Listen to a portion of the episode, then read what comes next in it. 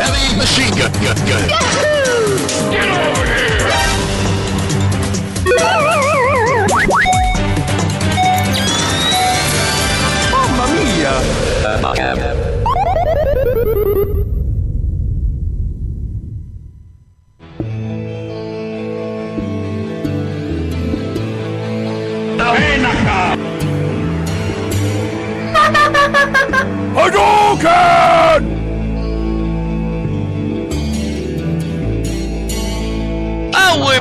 ¡Pero viciado!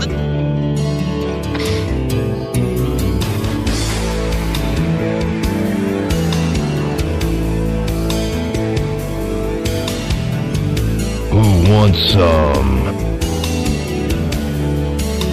Bueno, vamos a jugar.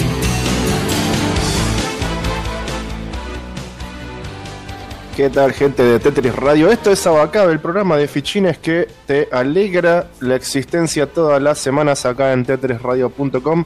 ABC, ABB, lo único que tenés que saber para ser un capo de los videojuegos. Pero como yo no soy tan capo en los videojuegos, necesito ayuda a veces, lo tengo acá a mi coequiper, operador, musicalizador y productor de este programa, Gonzalo. Y te faltó una cosa.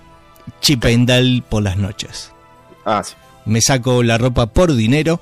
Eh, bienvenidos eh, a esta hermosa emisión de Abacap. Obviamente estamos con esta dupla eh, de oro, vamos a decir. Este, Lennon y McCartney.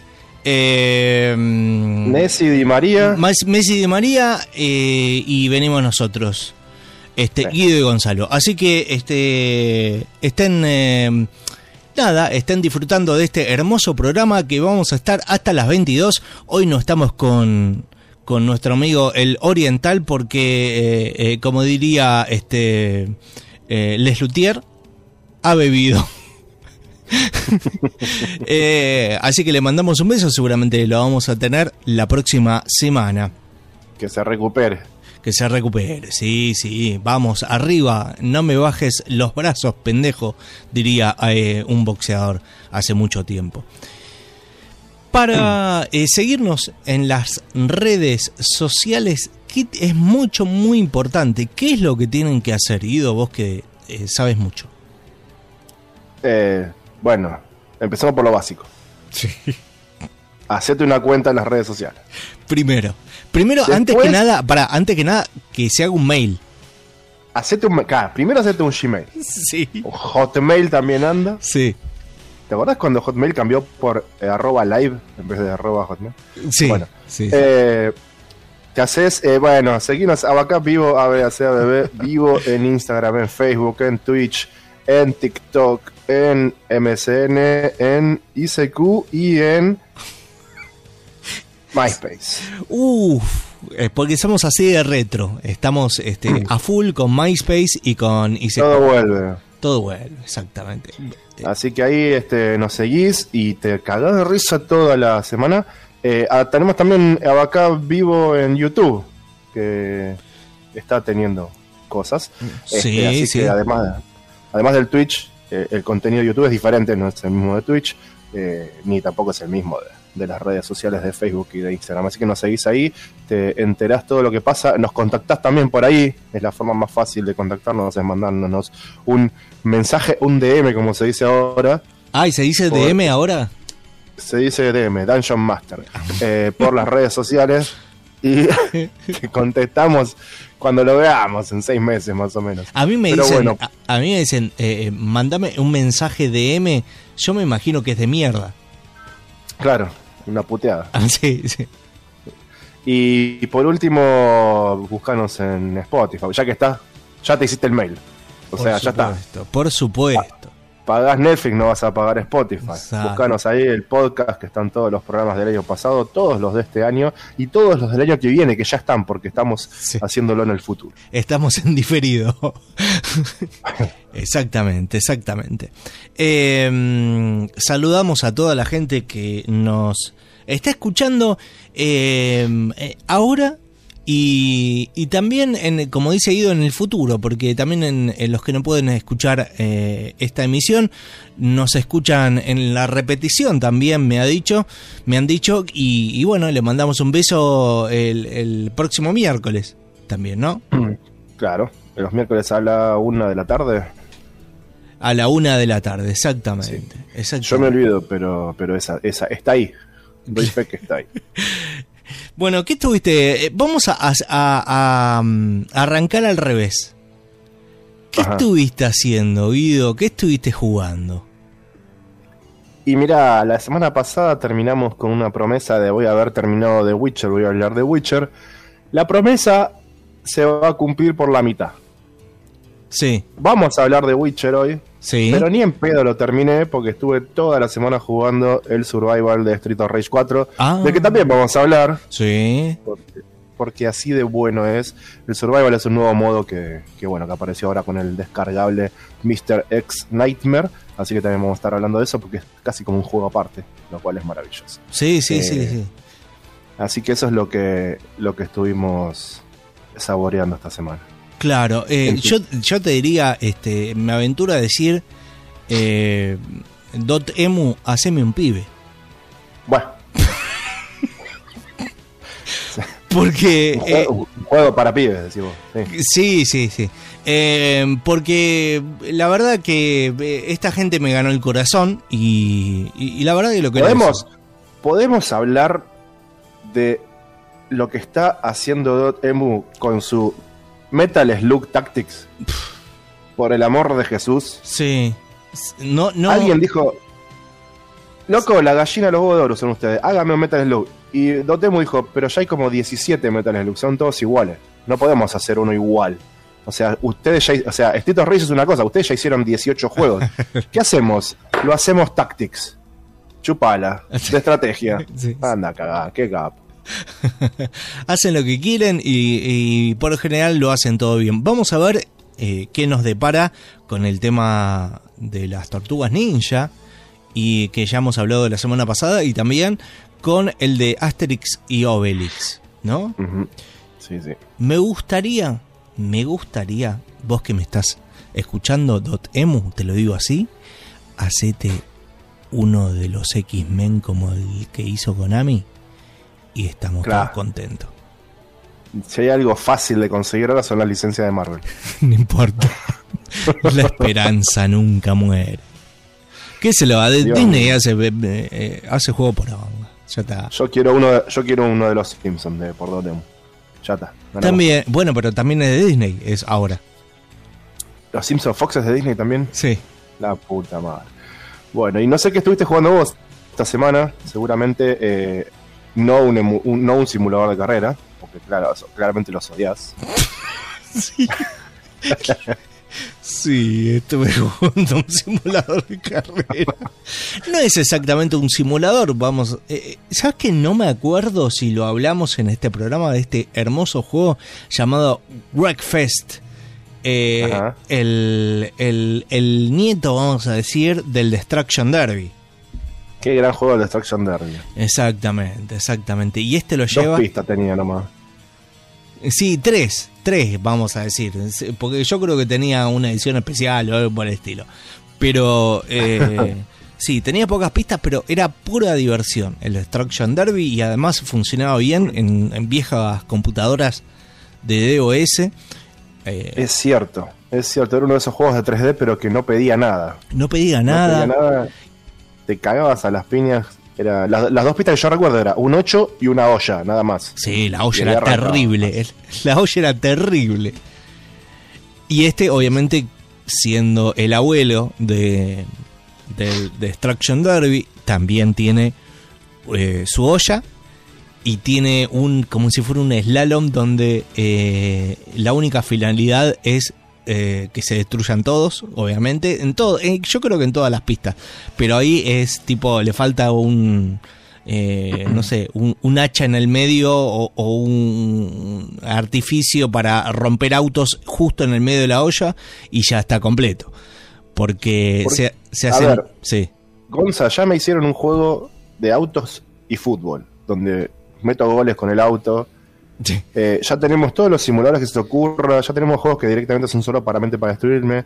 ¿Cuándo me hacen un juego de Transformers, Autobots, donde el único objetivo sea correr carreras y después transformarte y cagarte a piñas? Es buenísimo. ¿Qué están esperando? Ya tenemos la tecnología, tenemos los modelos. Cada tanto aparece un juego de los Transformers. Viste, cada 5 o 6 años aparece un juego de los Transformers. Y, y- y cada sí y, y, eh, sacando los que están basados en las películas de Michael Bay que son una porquería eh, los que están basados en el eh, en los eh, dibujos viejos que mirábamos nosotros en los 80 son cada juego que sale es más parecido al dibujo Sí, sí, va a llegar un momento como- que es como si estuvieras jugando el dibujo Exactamente. Yo quiero así, en este orden: Platinum Games, Transformers y un juego de carrera de combate con los Transformers. Ya está, soy feliz. Ya está. No pido mucho.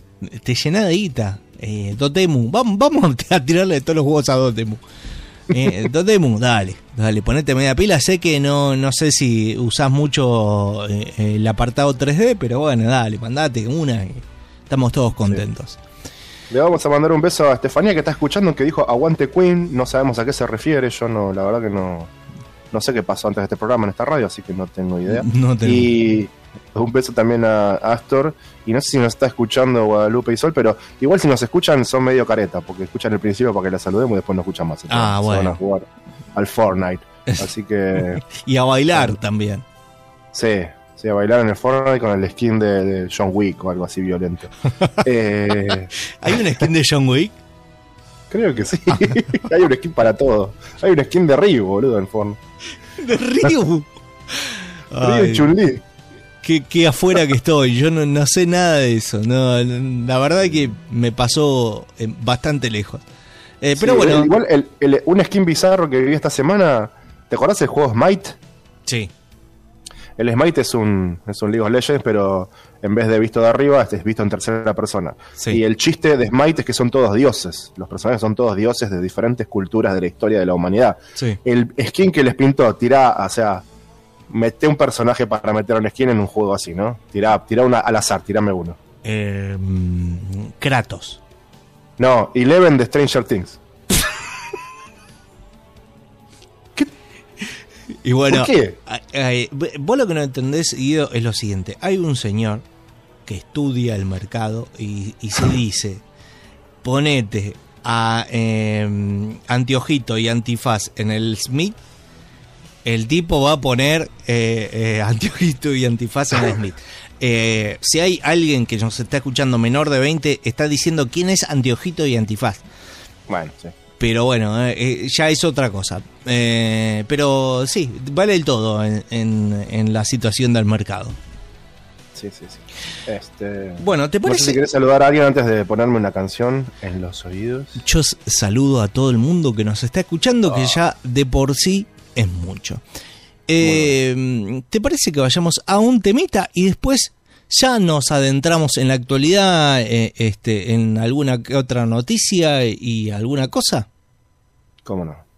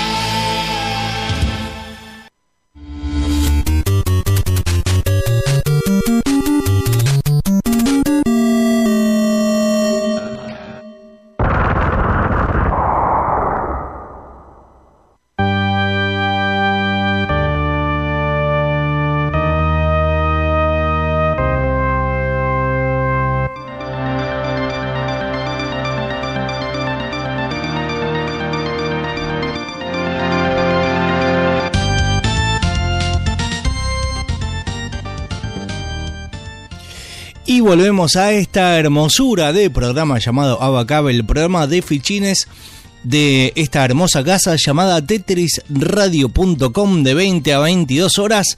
Y llegó la eh, sección de noticias en la cual este, vagamente eh, y este, eh, concienzudamente elegimos las más relevantes para nosotros de las noticias, con lo cual eh, no les importa a nadie, obviamente, y eso es lo que nos gusta. Yo busco las más graciosas. Yo también, la- las menos relevantes, elijo yo. Eh, ¿Querés empezar vos, Guido? Eh, empecemos con la que, que evidentemente tenemos los dos porque está en boca de todos. Mentira. Que en la, en la mm, inauguración de los Juegos Olímpicos de Tokio este, hubo un guiño a su cultura, a su, su industria y a nuestro hobby, ¿no? Por así decirlo todo al mismo tiempo. Porque eh, mandaron música de videojuego a lo estúpido. Exactamente, exactamente. Yo eh, no me lo contó nadie, lo estaba viviendo en carne propia. Digo, empezó a salir este, las delegaciones de los países y digo, ¿qué onda? Para, para, para. Ese tema eh, Eh. yo lo conozco y, y digo, ¿dónde lo conozco? ¿Dónde lo conozco? Hasta que caí que realmente, por ejemplo, uno era este.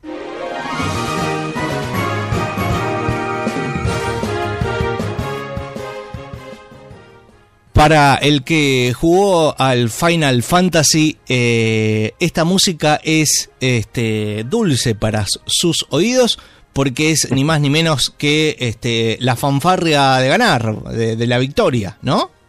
Sí, sí. Este, hubo mucho, mucha música de RPGs. eh, mucha música de. Es rara, por ejemplo, esa, esa que es la música de cuando ganas un combate. O eh, la música para um, cuando seleccionas un arma. En Gradius, por ejemplo.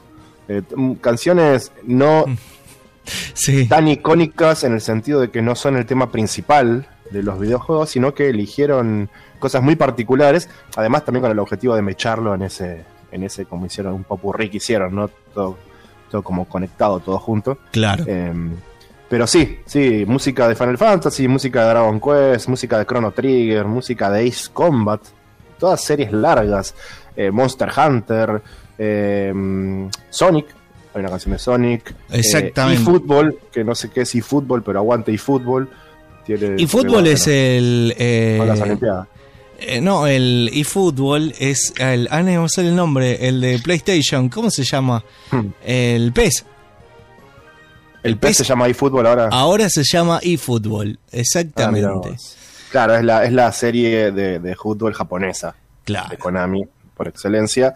Eh, una canción de Nier, una de Soul Calibur, todos obviamente sagas eh, japonesas medio eh, Sí, metal, ¿no? medio exitosas, por decirlo así. sí. Eh, al- algunas como Dragon Quest o, Final Fantasy que vienen desde los 80 para Claro. este lado. una canción de, Fa- de Fa- Fantasy Star, el primer RPG de Sega. sí. Eh, así que lindo, interesante y bueno, obviamente, o sea, los tipos no es por hacer un meme, sino porque es parte de su cultura y de su historia, ¿no? También. No- Ah, te, te digo que había mucho. eh, había música de. Bastante, eh, te digo. eh. sí, Bastante. sí, sí, sí. Y eh, igual la que conocía es eh, la de Final Fantasy.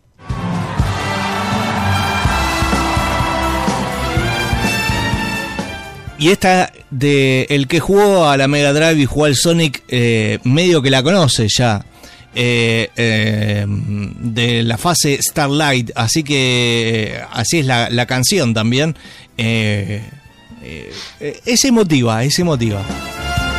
Yo,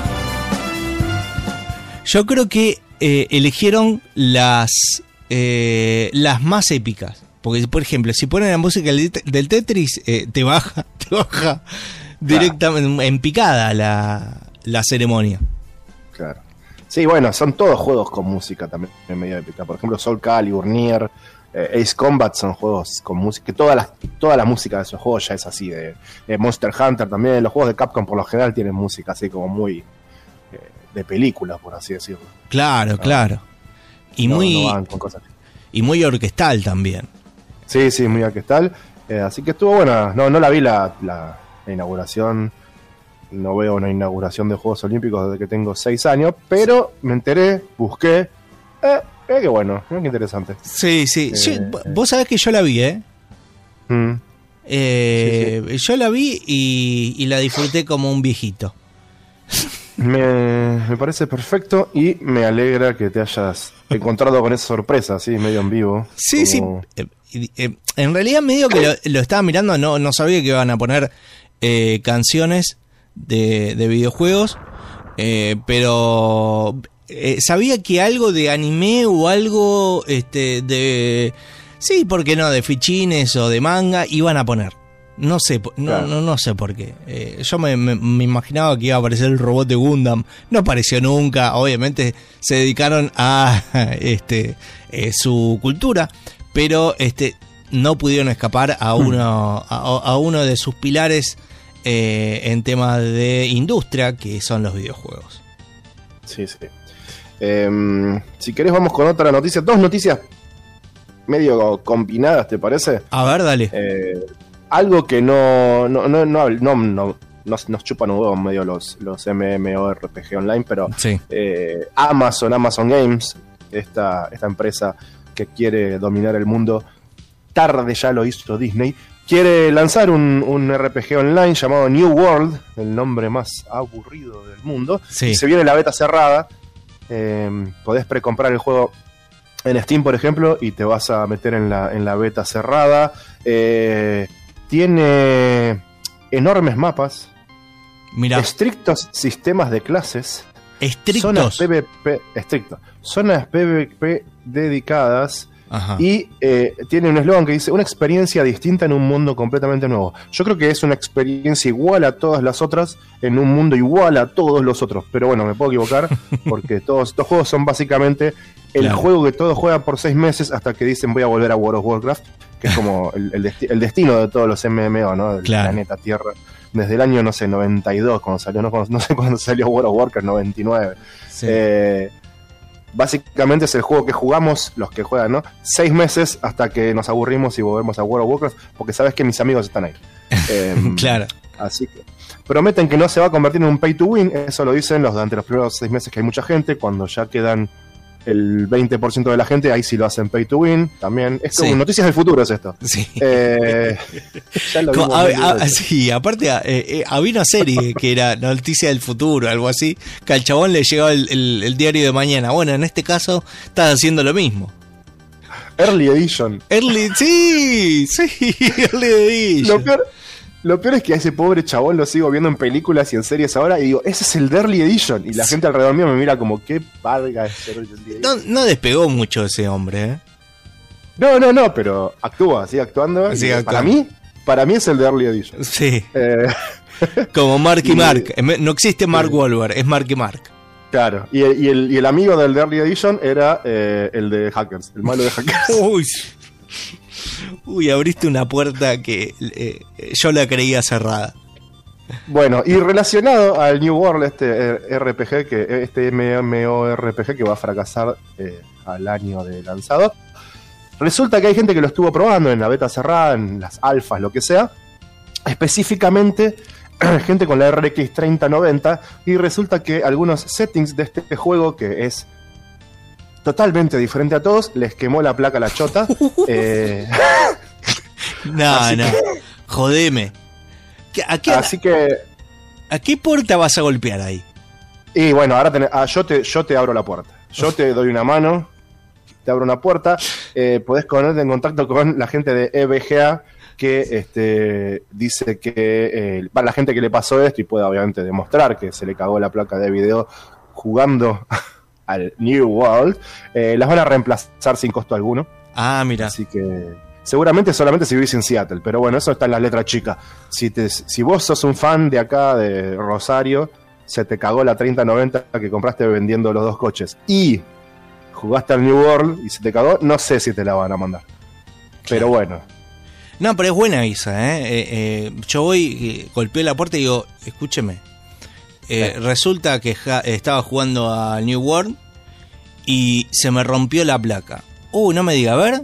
Pero esta es una GT eh, 6800 del 2008. cámbieme y denme una 390. Bueno, y lo, también lo bueno es que Amazon Games va a modificar a New World para que no vuelva a pasar esto. El problema parece ser que eh, el menú, los menús de New World no tenían límite de frame rate. Entonces la placa era como un adicto con una montaña a los Carface. Él se tiró de cabeza y explotaron todas. Ahora, bueno, la gente de Amazon dijo, che, y si le ponemos un límite, no sé, viste, 200 frames por segundo, por lo menos. Sí, Es, es un menú, no es para tanto. claro. Eh, así no, no se suicidan las placas 3090 eh, RTX que, que explotaron después de. Mientras estabas poniendo el volumen de sonido, estabas bajando el volumen para no despertar al pibe. Decís, uy, voy a jugar este RPG. Se explotó la máquina, se despertó la señora. Y, pa, pará, Toma y ahora eh, me lleva una duda. Eh, ¿Qué pasó con las inferiores de 3090? Esa está, directamente estaba bajando el juego y se te quemó. Claro, esas, esas directamente no pueden, no pueden ver el menú. El menú es demasiado, demasiado intensivo para tu placa, flaco. Claro, exactamente. Así que yo creo que New World va a tener muchos más memes en el futuro cercano. Así que vamos, ahora le voy a empezar a prestar atención al New World de Amazon Games, que de vuelta es el peor nombre del mundo para un juego. Es que, Pero- es que Amazon eh, tendrá mucha plata, este, eh, la habrá pegado en un montón de cosas, pero eh, con el tema de los juegos eh, no hay forma de que le pegue. No, ya, ya va el eh, tercero o cuarto título que tiene un problema y no es un éxito, además. No vende directamente.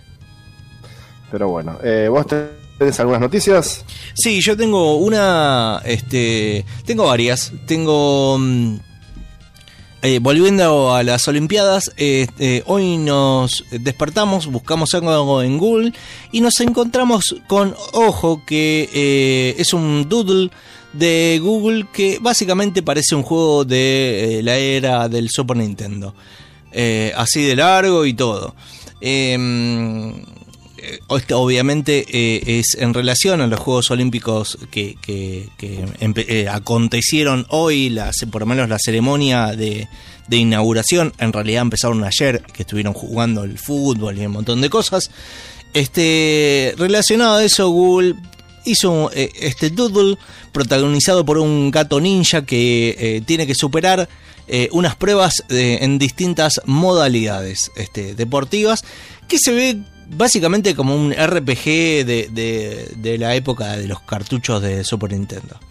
Ya de entrada vemos una especie de anime, porque tiene la calidad de un anime, un video de presentación eh, totalmente animado en 2D, grosísima la calidad, donde te dejan una isla y tenés que enfrentarte a diferentes personajes este, o jefes eh, jugando a diferentes eh, disciplinas deportivas como el tenis, etcétera.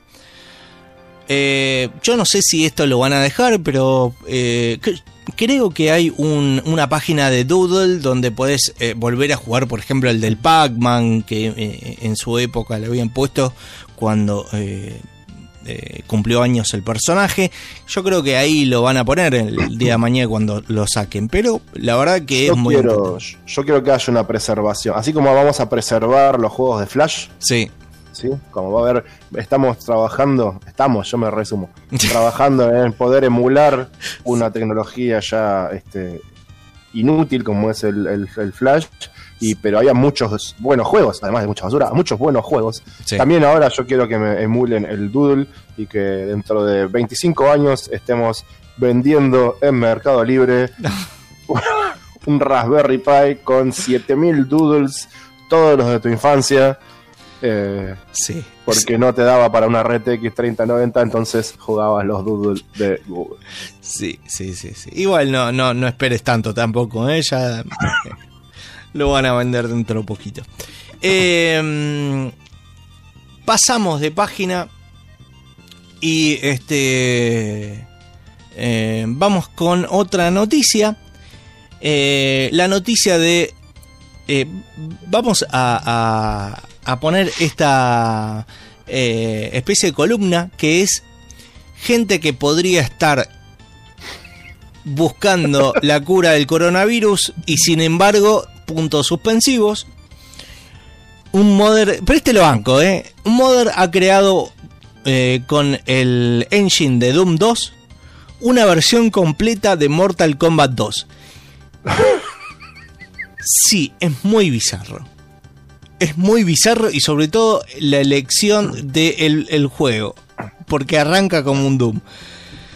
Eh, dentro del llamado Mod Monthly Madness eh, de la página ModDB, eh, que varios eh, la hemos estado frecuentando no hace mucho, llamó la atención una mañana que se encontraron eh, con un trabajo del el usuario Doomero.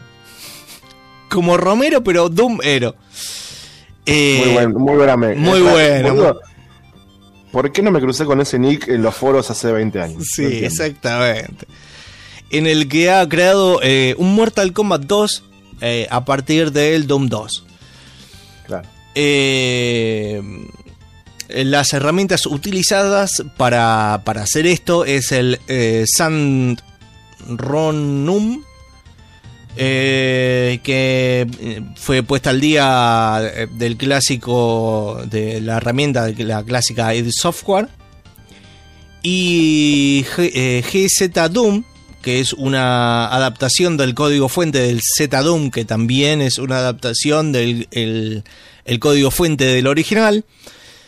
Y, y bueno, obviamente utilizó también una paciencia este, muy, muy grande para hacer esta transformación radical, porque se juega como un, Mortal Kombat.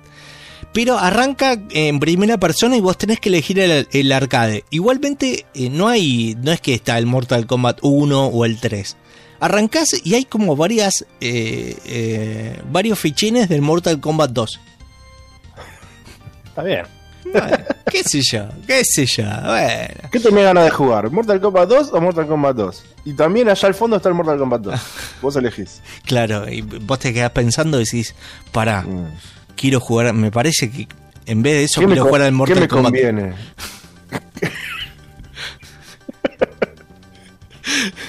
¿Qué me Dame, pará, dame un segundo. Pará, pará, pará.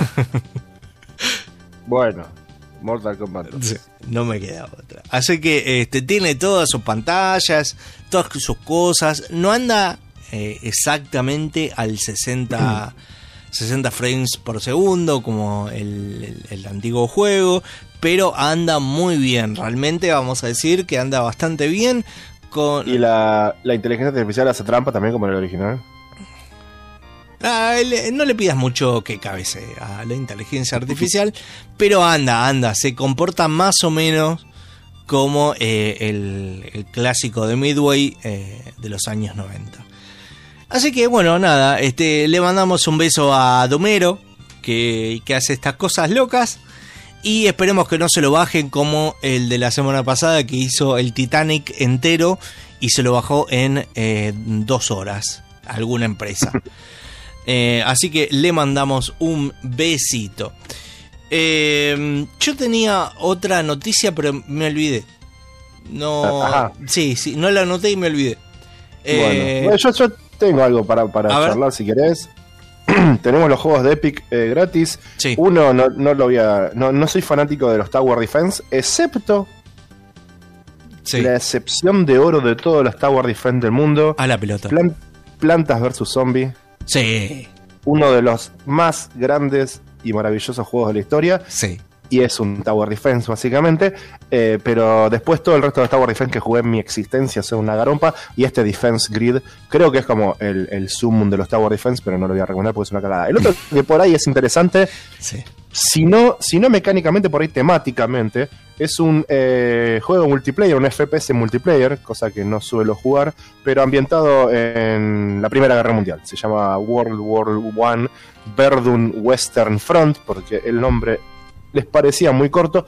Sí. Y es eso, es un, es un FPS. Se supone que es medio realista, lo cual debe ser bastante aburrido, porque la, digamos, la Primera Guerra Mundial realista es un montón de tipos en una trinchera mirando a otros tipos en otra trinchera hasta Sí. que dicen vayan y muéranse. Sí. Así que Eh, pero No. a- adema- además, eh, te- mientras que estás jugando, te, te agarra eh, el pie de. eh, no de atleta, sino de... El pie de trinchera. el sí. pie de trinchera te agarra, Claro. te morís de hambre ponerte- también. sí. Tenés que poner azufre en las heridas, es- tenés que cagar atrás de un tronco caído.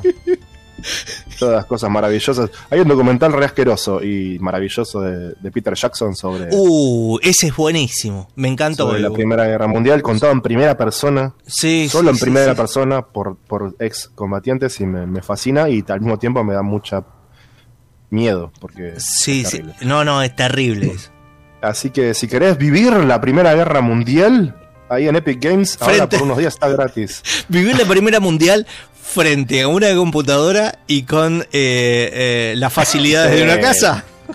Sí, sí, comiendo nachos, sí. Eh, y bueno, contra otros giles que están en la computadora, porque al parecer es un multiplayer, así que eh, mándate. Y por último, me voy con una noticia feliz, una noticia que todos queremos escuchar, algo para que te acuerdes mañana y te despiertes tranquilo. Acusan a otro estudio de Ubisoft por toxicidad, acoso sexual y racismo, la concha de tu Uf. madre. ¿Qué está pa- a Ubisoft? Si hacía, si faltaba que te acusen de algo. ¿Qué faltaba? Esto. Ubisoft eh, Singapur, eh, al parecer uno de los peores estudios para trabajar, según la gente que labura en el ambiente, ¿no? Lo tenía como uno de los lugares más terribles para trabajar. Ya tiene este, mm, hechas públicas y inclusive este, hechas denuncias reales de todo esto, ¿no? De eh, abuso sexual, abuso laboral, extorsión, lavado de dinero, eh, canje fraudulento y no sé cuántas cosas más.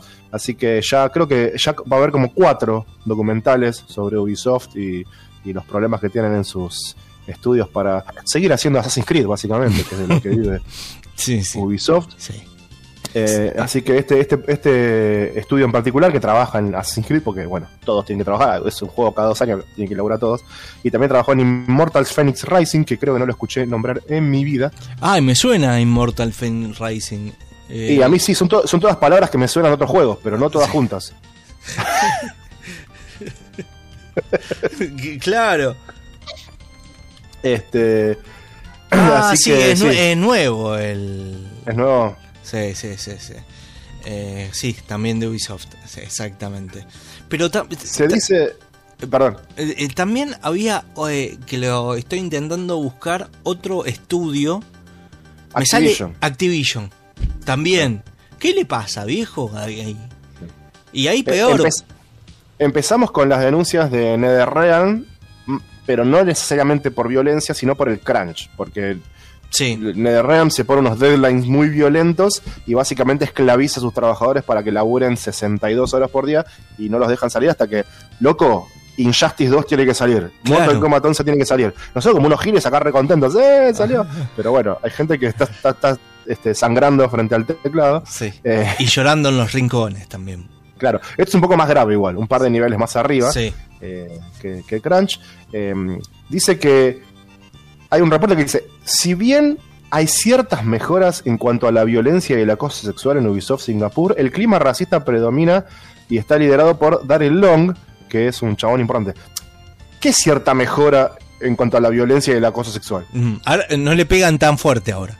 Claro, no te dejan marcas, solamente te tocan el bulto. No te... Sí, sí.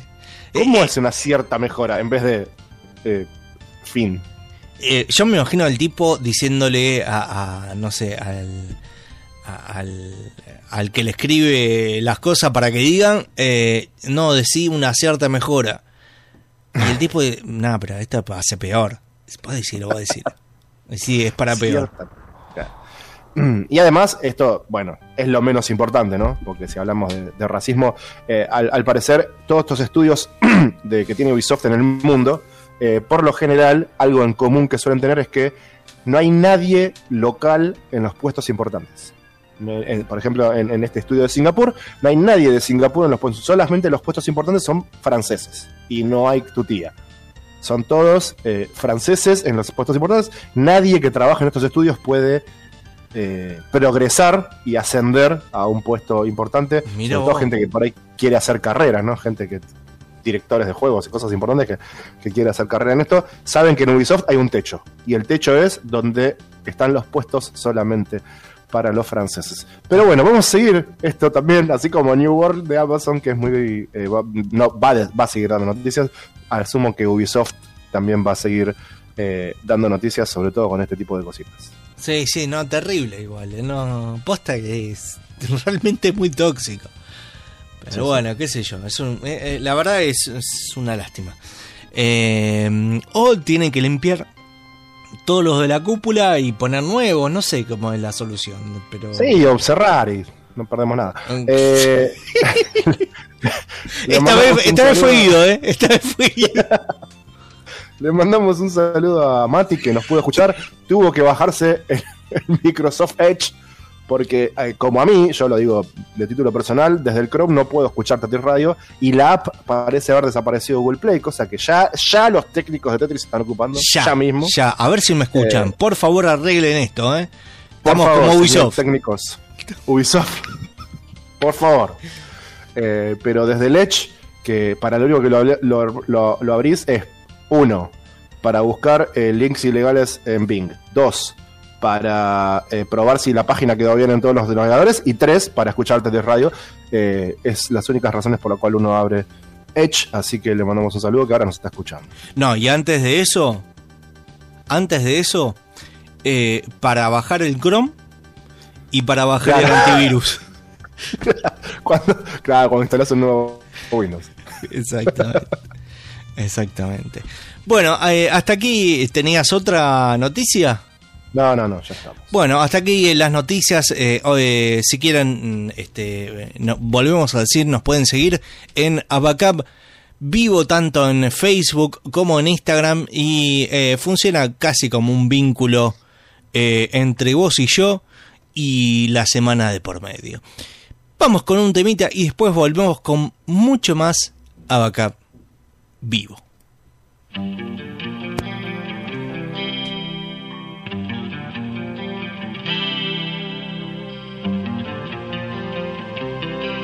Esto es tetrisradio.com, porque la vida sin música sería un error.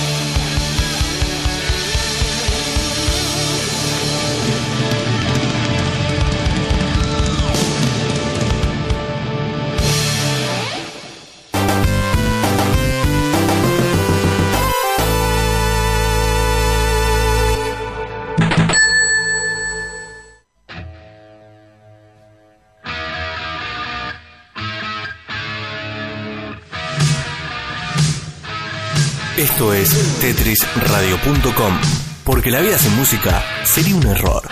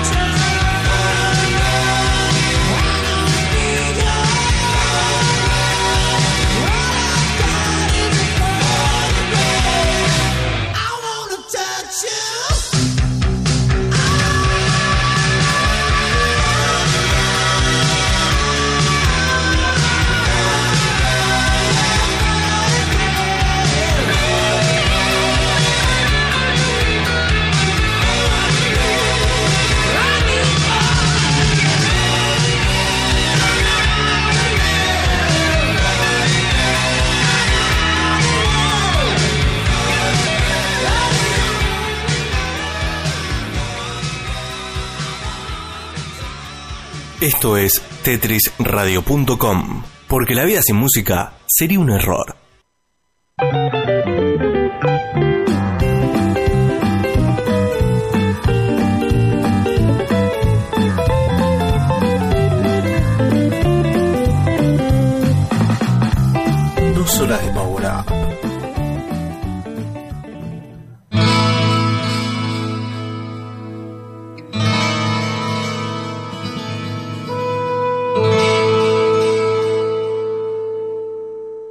Seguimos en Abacab ABAC ABB en el programa este que se llama, eh, perdón, este programa que sale por radio Tetris Radio. Estoy complicado.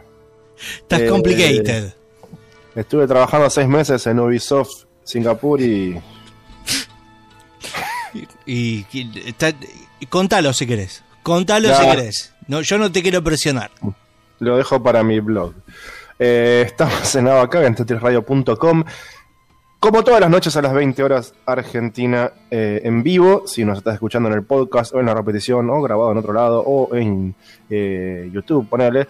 Hablando de YouTube, estamos poniendo material en YouTube. Exactamente.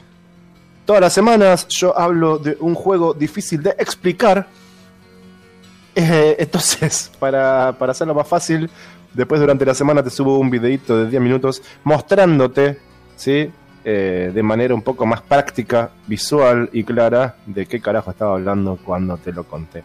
claro. Acá. Así que ya, ya estuvimos hablando y subiendo videos de Disciples, de eh, Shadow of Mordor. Y la semana que viene subiremos alguno de Witcher, si logramos hablar de Witcher esta semana. Pero ¿sabes qué? Sí. Eso más adelante, porque siendo casi las 9 de la noche, mi amigo Gonzalo tiene un montón de material para compartir con ustedes. Sí, eh, eh, tengo... eh, en este caso voy a hablar, me decidí, voy a hablar de los famosos FPS y de los clásicos. Y en este caso no voy a hablar de no del primero, pero de el abuelo de eh, todos los FPS modernos. Y este, vamos a poner eh, la cortina pertinente.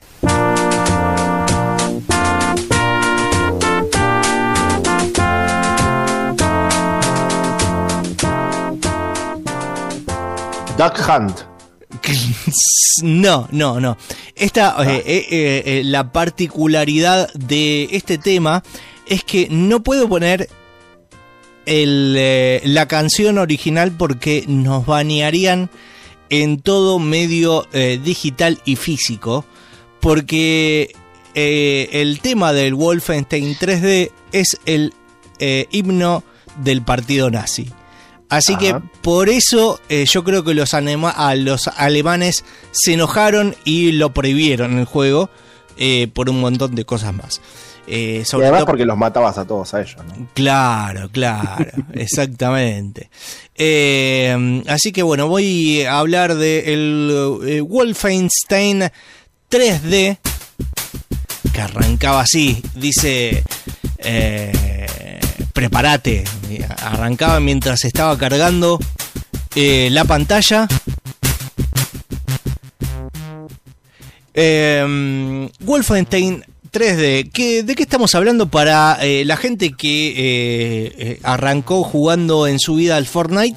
Bueno, lamento decirte que te faltó un pedazo grande de historia. Y eh, como bien decíamos, es un, juego de los first person shooters como el Doom o, como cualquiera que, que sea que reúna esa característica de el juego, después. claro, de eh, videojuego en primera persona de disparo. Em, ¿De qué va el Wolfenstein 3D y por qué tiene el himno del partido nazi? Eh, básicamente eh, encarnas a un eh, personaje, el aliado William BJ Blaskowicz. Eh, BJ me sonó, perdón, eh. Me- me- siempre me sonó a dos cosas. Eh, primero, eh, bajo el volumen de este, del em, WhatsApp. Y segundo, le pongo loop a la canción también, porque es pertinente, pero además eh, BJ me sonó siempre a eh, BJ y el oso, Sí. una serie de un camionero, Era un mono, no era un oso. Pero era eh, se llamaba el oso, el mono. Está bien. Claro, no, no, es como eh, Patricio Rey, no existe. No es rey, se llama Patricio. Exactamente. Bueno, a BJ y además eh, me, me suena mucho a, mm, a- sí, a eso mismo, a, a Blowjob. Eh, mm, pero no, no, no, no tenía nada que ver con eso. Eh, el, eh, buen- el buen Blazkowicz es un espía estadounidense intentando escapar de la fortaleza nazi en el cual se encuentra prisionero, es decir, el castillo Wolfenstein o eh, en inglés es, en castellano es Piedra de Lobo, Wolfenstein. Esta fortaleza está llena de guardias armados y perros entrenados para el ataque que te van a saltar a la yugular. eh, medio que si no te das cuenta ya te mató muy lentamente porque los perros te, te iban comiendo de a poco. Se te agarraban de atrás y decían, ¿qué me está pegando? Y, y el perrito estaba guau, guau, guau, y te iba comiendo de a poquito. y, no, y no podías subir y bajar la cámara. claro, exactamente. Claro. Eh, el edificio tiene un gran número de cuartos secretos que contienen tesoros, eh, raciones de alimento y botiquines de primeros auxilios. En esa época donde nació, eh, que los personajes eh, coman cosas del piso y, se curen. Eh, al igual que todo tipo de armas y municiones. De hecho, es una gran parte de eh, el gameplay de este juego el encontrar eh, pasadizos y cosas que te van a dar desde armas y una serie de cosas hasta vidas. Y obviamente, eh, eh, ¿para qué están? Para lograr que el jugador eh, cumpla su, objetivo, básicamente. El primer target que tenés que eliminar es al superhombre nazi de Hitler, a Hans Gross. Que lo busqué a ver si existía. no, obviamente la mayoría de estos personajes no existen, pero Hans Gross sí existe y es un presidente de una ONG en Alemania. o sea que eh, está complicadísimo.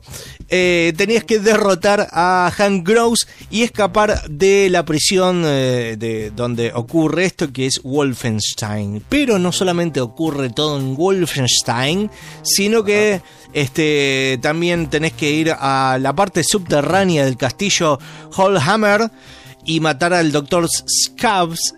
Todos estos están basados eh, y, exagerados a eh, jerarcas nazis que realmente eh, existieron. Y además robar los planos de la operación Enfast, que, este, que planea hacer un arma de mutantes perfectos para el Führer, que, spoiler alert, lo logra y lo veremos más adelante del juego. Eh, hacen como una especie de zombies donde tiene una metralleta eh, eh, embutida en el pecho. Nunca entendí por qué tiene una metralleta embutida en el pecho.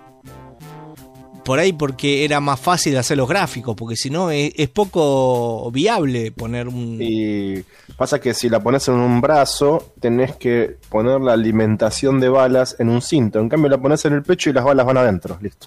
el- ah, en, en el estómago. Claro. Y después que de- el- el- Listo. Y después, de- cuando se te acaban las balas, descartás a- a- al, al zombie, porque... No, no, lo cargas por otro lado que. No, no, peor No viene el caso, pero. peor, peor.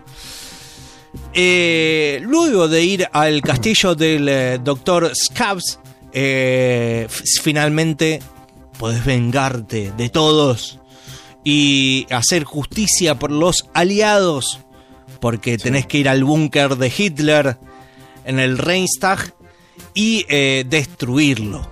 En el cual te aparece con un adentro de un. No es un mecha, pero de un, una especie de traje hiper tecnológico con dos chumbos de costado. Y te dice: Ah, viniste perro aliado, te dice en alemán. Eh, y vos eh, le, carga, le vaciás el cargador y dices: Chupala. Eh, después te vas a encontrar con varios jerarcas nazi en el medio hasta llegar a estos tres importantes. Que luego veremos que obviamente Hitler se repite, pero otros de los personajes se van a ir repitiendo en toda la serie de Wolfenstein. Sobre todo el primero, llamado Hans Gruss, como hemos dicho. Eh, tuvo una una mm, en realidad es un DLC es una continuación no es un DLC porque en realidad es un juego aparte pero no es el 2 llamado Spear of Destiny, en el cual eh, tenés que eh, recuperar la alianza. La alianza, no, la. la mm, ay, no me sale el nombre. Spear, La eh, lanza la lanza, eh, la danza del destino, que es la lanza que le, le clavaron a Cristo en un costado eh, en la cruz.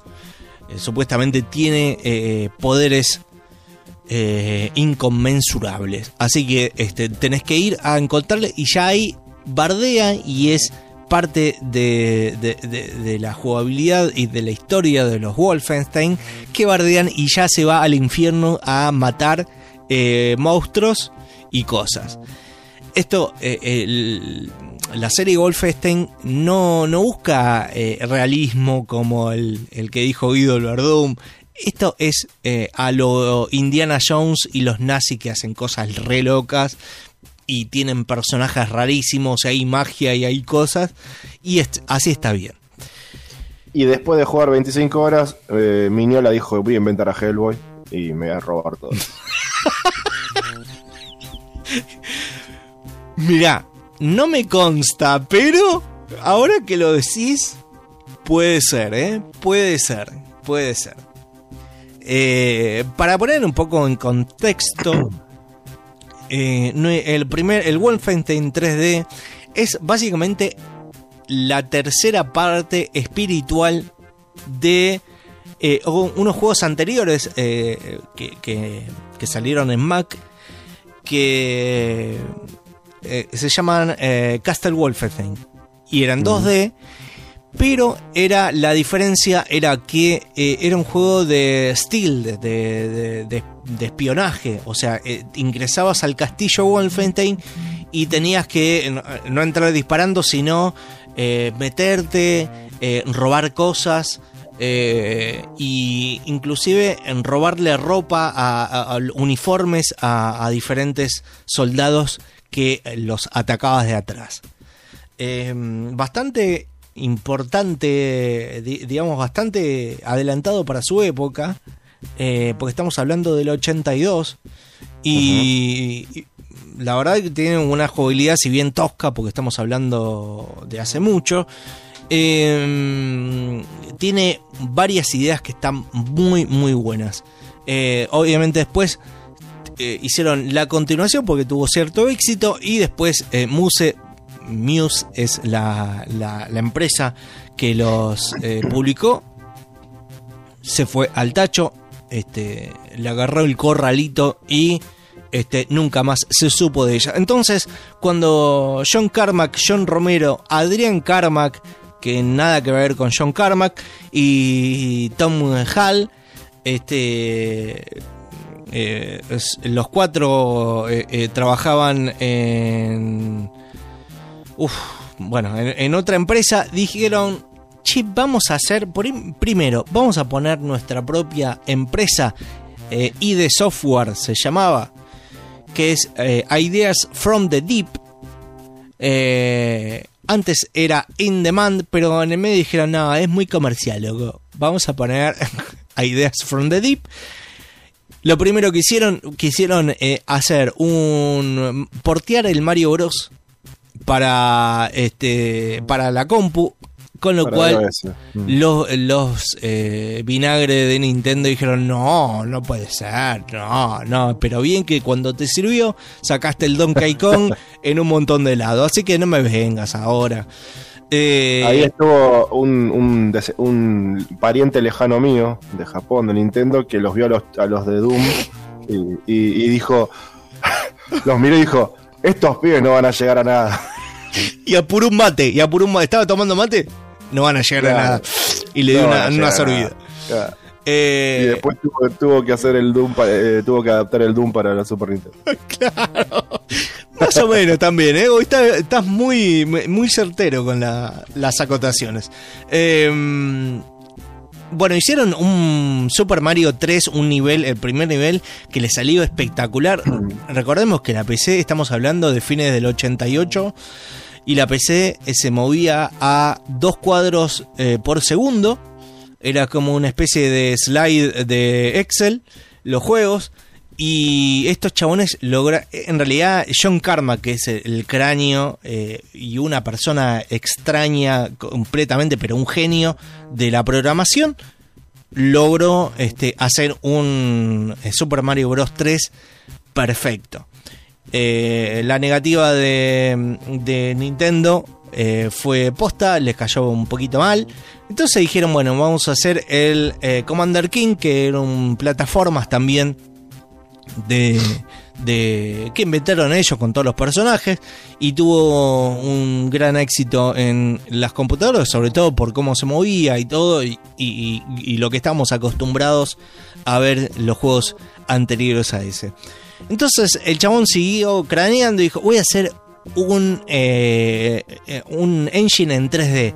Se empezaron a reír, a cagar de la risa todo. Dijeron, ¿qué vas a hacer? ¿En una computadora? Recordemos que la computadora en ese momento era eh, para un juego, para juegos era cara. Y era para otro tipo de juegos. Algo de texto, no, un Tetris, no, no, no era para un juego de acción. El tipo dijo, lo voy a hacer, lo voy a hacer creó un engine que eh, primero hizo un, juego llamado. Son juegos chiquitos. Eh, Hover Tank 3D.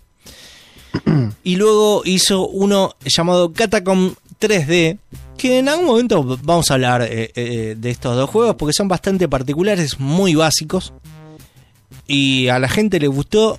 Y, el tipo dijo: Bueno, ahora voy a hacer uno basado en Castle Wolfenstein y le salió un PlayStation 5. Eh, eh, los gráficos increíbles, la gente no entendía nada. Eh, las consolas que eran muy rápidas para utilizar el 3D, acá están bastante flacas moviendo el Wolfenstein. Y lo que le faltaba al empujoncito es que utilizaban para la venta el shareware, que ahora no existe más, pero eh, se distribuía gratuitamente varios episodios para ¿Cómo que no? Se llama Free to Play ahora. Ahora se llama free- Tenés razón, tenés razón. Tomá, tomá, está el juego. Eh, ¿Querés las cosas extras? Pagas. Te- claro, es. ¿Te gustó, no? ¿Te gustó? ¿Te gustó? Bueno, ahora pagá 40 dólares. La primera es gratis, o sea, entendían cómo funcionaba porque ellos eran drogadictos, básicamente. Claro, claro, como la droga, básicamente. La, la primera gratis. Es a mí. Y. Este, bueno, fue un éxito. eh, Pobres tipos, ¿no? Eran sí, drogadictos, así como si nada. Sí, pa- aparte, pobres tipos, laburadores. Se levantaban temprano, tenían que bancarse a los jefes, que era una mierda. No, tenía pelo largo, era drogadicto. Eh, eh, otro día vamos a comentar la ya la, la historia de id Software, que ya es para un programa completo, eh, lleno de risas y terror también. Eh, así que bueno, hicieron shareware, la gente le encantó y no, no entendían. Estamos hablando de tecnología 286. Ya XT no. eh, a ver, niños, XT era una máquina que ni siquiera tenía disco. Pero las 286 que eran AT ya por lo menos tenían disco y tenían. Pero estamos hablando de la prehistoria de la computación. Bueno, estos tipos lograron algo increíble y además de todo eso, una vez que se llenaron de guita con el juego, hicieron público, de dominio público, el engine del Wolf 3D para que la gente hiciera sus propios niveles. Ahí ya eh, le decían, eh, como, como dije yo hace un rato, eh, le decían, John Carmack, haceme, haceme un pibe directamente porque estaban, la gente estaba súper contenta, no entendían nada, decía, esto es genial, genial. Eh, para no hacerla tan larga, porque la podríamos hacer mucho más larga, eh, vamos, y la franquicia no termina acá porque después eh, eh, estamos hablando que es el abuelo de los FPS y el padre es ni más ni menos que el Doom, eh, que vino un, par de añitos, añitos después. Pero esto no quiere decir que fuera el fin de Wolfenstein 3D. Ya veríamos eh, que viene, que no vamos a hablar hoy de los siguientes juegos, pero ya vendrían como 5 o 6 juegos más. Uno de ellos, además, eh, pu- popularizó mucho eh, el, eh, la las partidas online, el Enemy Territory, pero ya es harina de otro costal. Volveríamos a ver al clásico Wolf 3D en los nuevos juegos de la franquicia Wolfenstein. Eh, vuelve Blazkowicz, vuelve este otro otra historia, pero los mismos personajes y veríamos al viejo Wolfenstein tanto en The New Colossus como eh, ay, no me sale el otro. Eh, The New Order, que fue el primero de estos nuevos Wolfenstein, en el cual veríamos a niveles nuevos, eh, eh, niveles viejos de, con el eh, viejo engine del Wolfenstein, en un sueño de Blazkowicz, como si fuera una pesadilla, y en otro, en eh, The New Colossus, en una computadora vieja, recordemos que estamos hablando de una realidad alternativa. Claro, porque continuó la historia. Los nuevos juegos continuaron la historia eh, y, y avanzaron la línea de tiempo a los 50 o 60, no me acuerdo, donde los nazis ganaron la Segunda Guerra. Claro, Está, está todo mal. claro. O sea, él sobrevivió a la guerra, pero a pesar de todo lo que hizo y de haber matado el robot de Hitler, igual perdió. Los aliados perdieron la guerra. Y eso, eso es lo diferente que hizo el nuevo reboot, por así decirlo, que no es un reboot, porque continúa la historia. Claro, claro. La nueva saga de Wolfenstein hizo eso, no, no, no siguió repitiendo y repitiendo, ah, ponerle Wolfenstein y hacerlo con nazi, sino que le dieron una vueltita de tuerca y avanzaron la línea de tiempo, lo cual está, está interesante. Sí, está interesante y aparte se solapa en el medio del juego la historia de los viejos Wolfenstein. Como decía Guido, que lo continuó, se solapa eh, eh, con diferentes cosas al nuevo. Pero estamos hablando de una realidad alternativa donde, como dijo Guido, eh, los nazis ganaron. Entonces, en The New Colossus encontrás una computadora muy vieja con un disquete puesto y vamos a ver al viejo Wolfenstein, pero un poquito cambiado. Los malos son los personajes amigos de Blazkowicz, el malo es Blazkowicz, y este, la buena es una eh, agente nazi, con lo cual eh, le encontraron una vuelta de rosca porque los malos, con la misma voz y todo exacto, eh, en el juego original hablaban en alemán, te gritaban cosas, y en este, en esta, en este juego alternativo son los malos los que te gritan las mismas cosas en inglés. Pero lo Claro. hicieron con la misma voz. No sé cómo lo hicieron, pero muy bueno.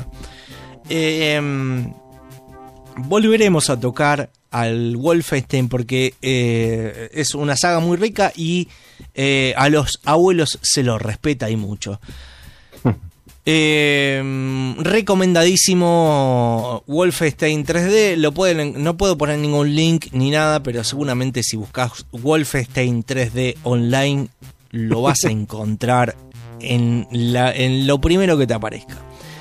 Eh, para el que no lo jugó, para el que lo jugó también, porque no este, te jugas algunas partidas. Vos lo, ju- lo jugaste. yo fui el primero el primer juego que jugué, ju- me, me compré una computadora en el 90, una 286, que yo venía de una Commodore, que es otra cosa, otra, otra eh, tecnología, computadora, pero otra tecnología, y vamos a decir, eh, la so- 286 es la prehistoria, pero es como una computadora eh, actual. Me vino con tres juegos. El Prince of Persia, el Indianapolis 500 y el Wolfenstein 3D, con el cual lo jugaba con mi viejo y él hacía los mapas, porque eh, son unos laberintos eh, los niveles. Eh, pero lo jugaba obviamente con eh, el PC Speaker. Sí, gente, la computadora antes no venía con placa de sonido y hacía unos ruidos raros, hacía pi, pi, pi, pi. Pero Pero podías bajar el volumen.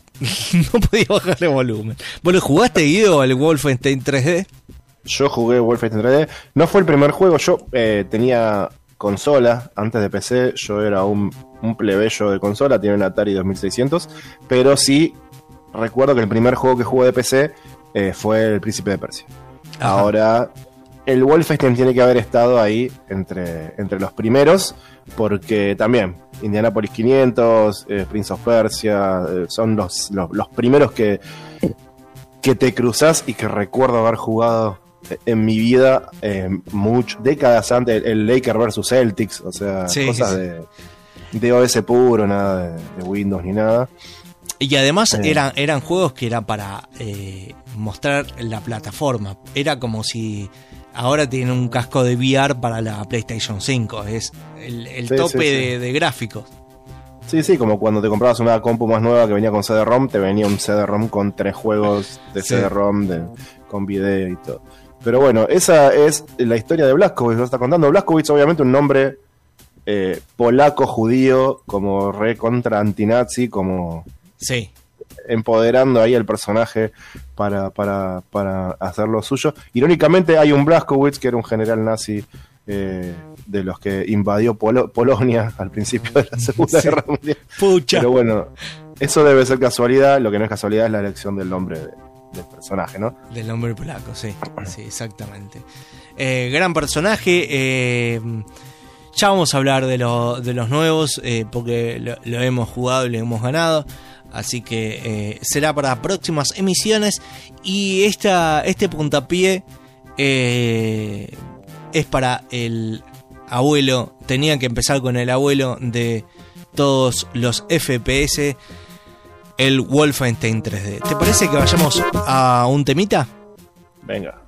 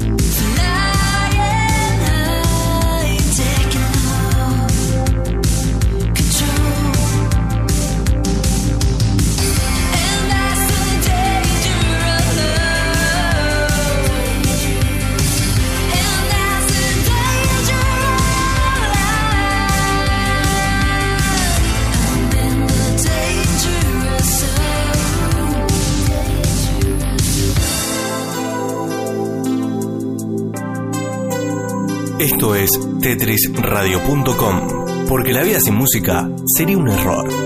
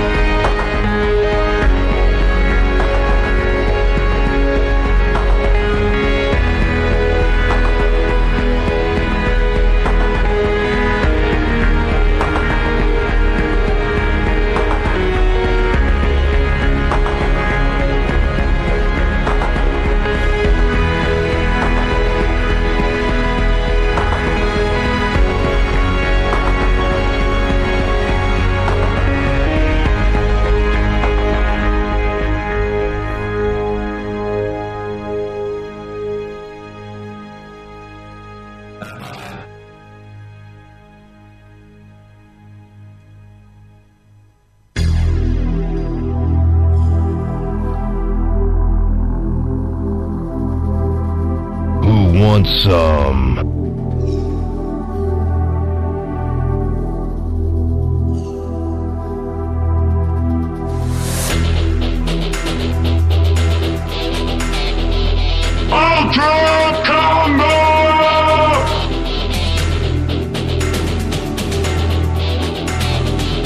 Supreme victory!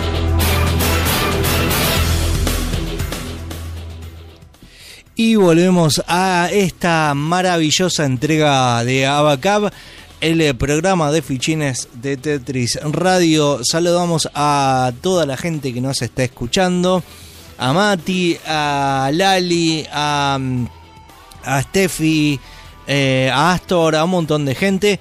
Eh, le mandamos un beso grande. Pero no solo de besos vive la gente, sino también de información de fichines ¿Y quién mejor que mi coequiper Guido para contarnos de qué cosa?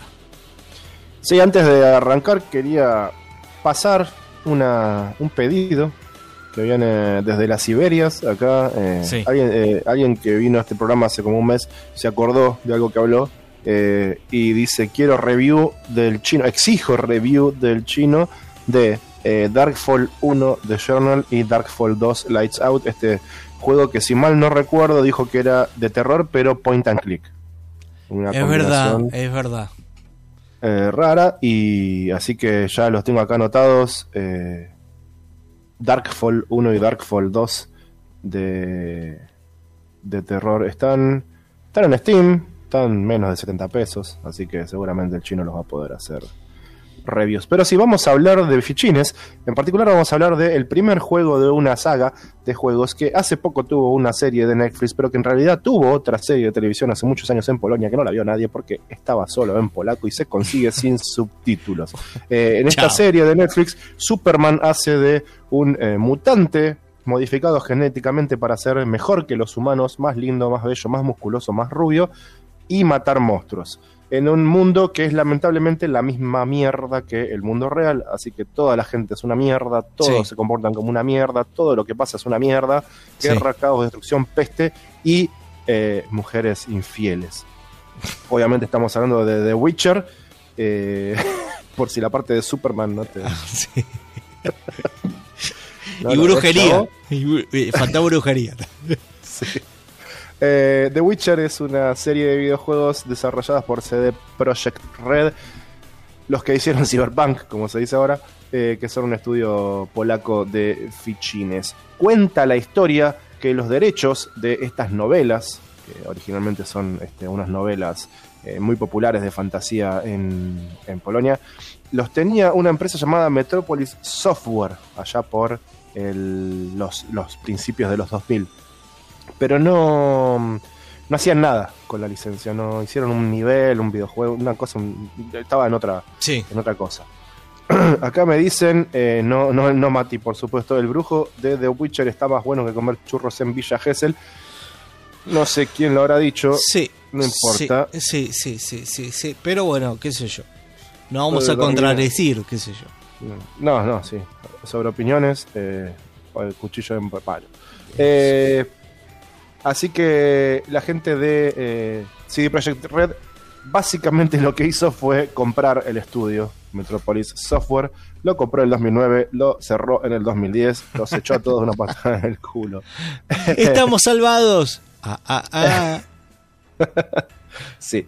Eh, también cuenta la historia de que le ofrecieron el- a comprarle ¿no? A- al señor este Andrei Saprosky los derechos para hacer su novela y que el señor se los vendió de mucho gusto por 9.500 dólares sin derecho a royalties. Hoy se está cortando la orga en Juliana. Sí, sí, sí. Y, aunque supongo que Netflix le está dando un poco de, de, de comer. Pero en este momento decía que no le interesaban para nada los videojuegos y no estamos hablando de un chabón del 81, estamos hablando del año 2010. Se puede juntar a tomar mate con el que dijo no de Nintendo y con vos que eh, dijiste que no iba a funcionar los juegos en 3. Sí. Eh, eran muy toscos. Eh, así que el señor se llevó los 9.500 dólares y nunca después vio un peso de las tres eh, obras maestras, diría yo, que se llaman The Witcher. ¿De qué se trata The Witcher? Bueno, empecemos por aclarar. Son novelas, entonces eh, lo que decidió CD Projekt Red es ambientar eh, los- la historia de los juegos después de las novelas. No quería hacer, o sea, quería hacer referencia a la historia de Witcher, pero no quería ponerse a cambiar la historia de Witcher, por, digamos. Entonces, lo que hicieron es, eh, cuando empieza el juego, vos te bajás de Witcher eh, el original y hay una, una- un video ¿no? de, intro que te cuenta la historia de eh, un rey llamado Foltest que le, lo contrata a Geralt para eh, salvar a su princesa llamada Ada, que se convirtió en un monstruo, ¿no? Y lo ves a él yendo a una mansión, tiene que pasar la noche ahí para que eh, el monstruo venga, pelearle toda la noche, porque en realidad lo que tiene que hacer es amanecer con ella. Pero bueno, es, es- no, está, no, no está todo explícito, pero sí tiene una narración, te cuenta un poco de, qué hace Geralt y qué está pasando. Y si leíste los libros, vos sabés que eso sí es parte de la ficción. ¿ok? Esa es una de las primeras historias de Witcher. Eh, los primeros libros de Witcher son eh, libros con todas historias cortas, no son novelas largas. Ajá. Y esta es una, una de, las, de las primerísimas historias cortas de, de Witcher. Es eh, esto de que, también estuvo en la serie de Netflix, ¿no? Eh, Foltest eh, manda eh, a, Geralt a, rescatar a su hija embrujada. En el caso de Netflix era su hija nonata, que terminó naciendo de la muerta, de la madre muerta, y etcétera. Después de ahí empieza el juego y parece que un grupo de, la, casta de, Witchers encuentra a Geralt con eh, amnesia. Entonces el chabón no se acuerda nada. Asumimos que todo esto está ambientado mucho después, inclusive Sí. después de que él parecía que se había como retirado. Y además de no recordar nada y llevarte de la mano preguntando, ¿pero qué es eso? ¿Pero quién sos vos? Pi, pi, pi. Todo lo que te preguntás vos como jugador, Sí. sobre todo si no leíste los libros, eh, él va con vos, porque él tiene amnesia. No se acuerda nada. Entonces, oh, ¿quién sos vos? Ay, Uy, somos amantes. Oh, uy, no me acuerdo. Oh, pero, che, uh, qué rico esto, nunca probé. Y se Eh, salpiola. ¿Y a qué hago con esto? Eh, mira cómo está. Eh, eh, ahora me acuerdo. De, mm, y además, obviamente, se olvidó eh, todas sus habilidades. Vas, el viejo truco de, ah, me olvidé, me, me sacaron los poderes, tengo que ganarlos de vuelta. ¿no? Sí. Típico de toda parte 2, 3, 4, 5 de todos los juegos. Eh, pero bueno, acá tiene una, una razón simple que es eso, ¿no? Que vas ganando tus habilidades y te va enseñando. Sobre todo porque el universo de Witcher, si, si viste la serie de Netflix o sabes un poco, tiene como ciertas características muy básicas eh, que después dentro de la ficción tienen mucho sentido, pero fuera de la ficción son alienígenas, ¿no? El hecho de que una espada de plata sea efectiva contra monstruos, pero una espada de acero sea efectiva contra humanos, que el hecho de que los, los Witchers eh, juntan eh, eh, hierbas y flores y cosas y hacen pociones para incrementar sus habilidades, o para ver en la oscuridad, o para por ejemplo, embadurnar su espada y hacer más daño a cierto tipo de monstruos. Entonces tiene como toda una un lore, ¿sí? una ambientación muy muy grande y el juego te lo convierte todo, o sea, te lo muestra y te lo va mostrando de a poquito, te lo va develando Sí. de manera magistral. Eso es lo más maravilloso que tiene eh, jugar The Witcher por primera vez, sobre todo si no conoces las novelas. Y si, yo, la primera que jugué The Witcher 1 no había leído las novelas. Entonces, fui aprendiendo todo eso. El juego no exige que sepas nada. De hecho, tampoco exige que leas todos los libritos que hay adentro y todas las boludeces en las descripciones. El juego mismo te va llevando de la mano y te va introduciendo en este mundo. Y después esas cosas te parecen lo más normal del mundo. Y obviamente te preparan para el 2 y el 3, que ya estás recontrametido en el universo y en la lógica, la lógica interna de la ambientación, que es, es maravillosa y es eh, parte de lo que lo diferencia. El juego corre en el motor eh, Aurora, el motor que hizo BioWare para evolucionar sus RPGs a la tercera dimensión, quedó con Neverwinter Nights 1 y 2 y nada más, Sí. porque después BioWare se juega el tacho. Y mm, así que la gente de CD Projekt Red agarraron el engine de la gente que sabe hacer RPGs, básicamente, lo modificaron bastante y crearon este juego que es muy, muy. O sea, si te pensás que se juega como Neverwinter Nights, olvídate, es súper único. Eh, la historia, como te digo, Geralt, eh, Amnesia, está en, en, en Kael Morhen, que es como la, la, la ba- la base donde los entrenan, donde todo pasa todo. La base, el, el salón de la justicia de los Witcher, por Sí. así decirlo Sí, sí. y de repente los atacan. Los atacan y em, eh, en un mini tutorial que te hace ahí adentro, se terminan choreando un montón de mutágenos y cosas de los laboratorios de los Witchers. Y así es como empieza la historia, ¿no? Con eh, murmullos de otro Witcher que, está perdido, que nadie sabe quién es, era medio un, solitario. Y tratar de encontrar a esta gente que se robó todos estos mutágenos. A través del juego te vas encontrando con toda gente conocida, que él no se acuerda quiénes son. Y así es como vas eh, pasando por eh, las afueras de Visima, después estás adentro de Visima y vas por diferentes lugares. Eh, el juego tiene eh, diferentes decisiones que tomas, básicamente tres caminos grandes, ¿sí? que definen todo el resto de la historia, en un evento que está relativamente al principio. ¿sí? Los caminos Sí. más notorios tienen que ver con un evento que te hace oponerte del lado de los no humanos, que son como unos rebeldes, ¿no? como una, una rebelión de enanos y elfos que oprimidos, que son, son rebeldes, son los Skoyatael, o del lado de los humanos, dependiendo de lo que decías, o en el medio, que es eh, el camino, entre comillas, neutral de, de- de los Witches, que no siempre es, eh, es posible. Eh, después el juego tiene un montón más de decisiones, ¿no? Entre eh, ¿qué, ¿elijo esto malo o elijo esto peor? Es como siempre las decisiones son así porque el mundo es una mierda, porque el mundo de Sí, es una mierda, porque Pesimista Es full. Sí. Sí, sí, sí. Pero digamos, esas tres decisiones, esos tres caminos, marcan el camino general del juego. Y una cosa que tiene el juego es que cuando te da para elegir eh, opciones, eh, no son simples opciones. Ay, si elijo esto, me das esto. y Si elijo esto, me das esto. Pon load, ¿cuál me conviene más? Chao. No, son decisiones que mucho después, muchas horas después, en el otro capítulo del juego, recién ahí ves una repercusión. Y viene un chaval y dice, ah, vos hiciste eso la otra vez. La concha de la lora. O sea, ¿Por te viene, hice? te viene a pegar en la cachetada mucho después. O sea, no podés volver a, ah, load, chao, eh, listo, perdí 25 horas de juego. No. Sí. Eh, eh, tiene, sí, tiene eso, ¿no? Muchas decisiones importantes que le agregan mucho replay value al juego, porque obviamente eh, muchas cosas cambian. Eh, al principio, por ejemplo, el juego tiene uno- una boludez que pasa y dice, ah, si en el tutorial, mira lo que te digo, en el tutorial, porque parte del juego son las decisiones, el mismo tutorial tiene dos decisiones para hacer. Voy acá, voy allá, eh, y dice él medio como eh, pensando, dice, "Mm, si hubiera hecho la otra cosa, esto no hubiera pasado. O sea, ya te da a entender como que hasta en el tutorial tuviste que tomar una decisión que después tuvo una consecuencia o un evento inesperado. Un- una decisión que es un garrón, básicamente. Siempre, todas. Sí. Eh, después, eh, lo que tiene también el juego es que mm, si vos eh, jugás eh, Witcher 2, eh, Assassin of Kings, podés cargar un save del Witcher 1 y además de tener a tu personaje como lo tenías, con algunos de los ítems que se pasan de un juego a otro y todo, también acarreas las opciones, ¿no? A lo más efecto. Entonces, de repente, algunas de las, de las decisiones que tomaste en el 1 tienen consecuencias en el 2 y tienen consecuencias en el 3, ¿sí? De hecho, cada vez que empezás un juego eh, del, del 2 de 0 o del 3 de 0, te va a decir la opción cargar un save anterior de otro juego o empezar de cero. Y empezar de cero te dice, mira, si empezás de cero, asumimos que hiciste esto, dijiste esto y pasó esto.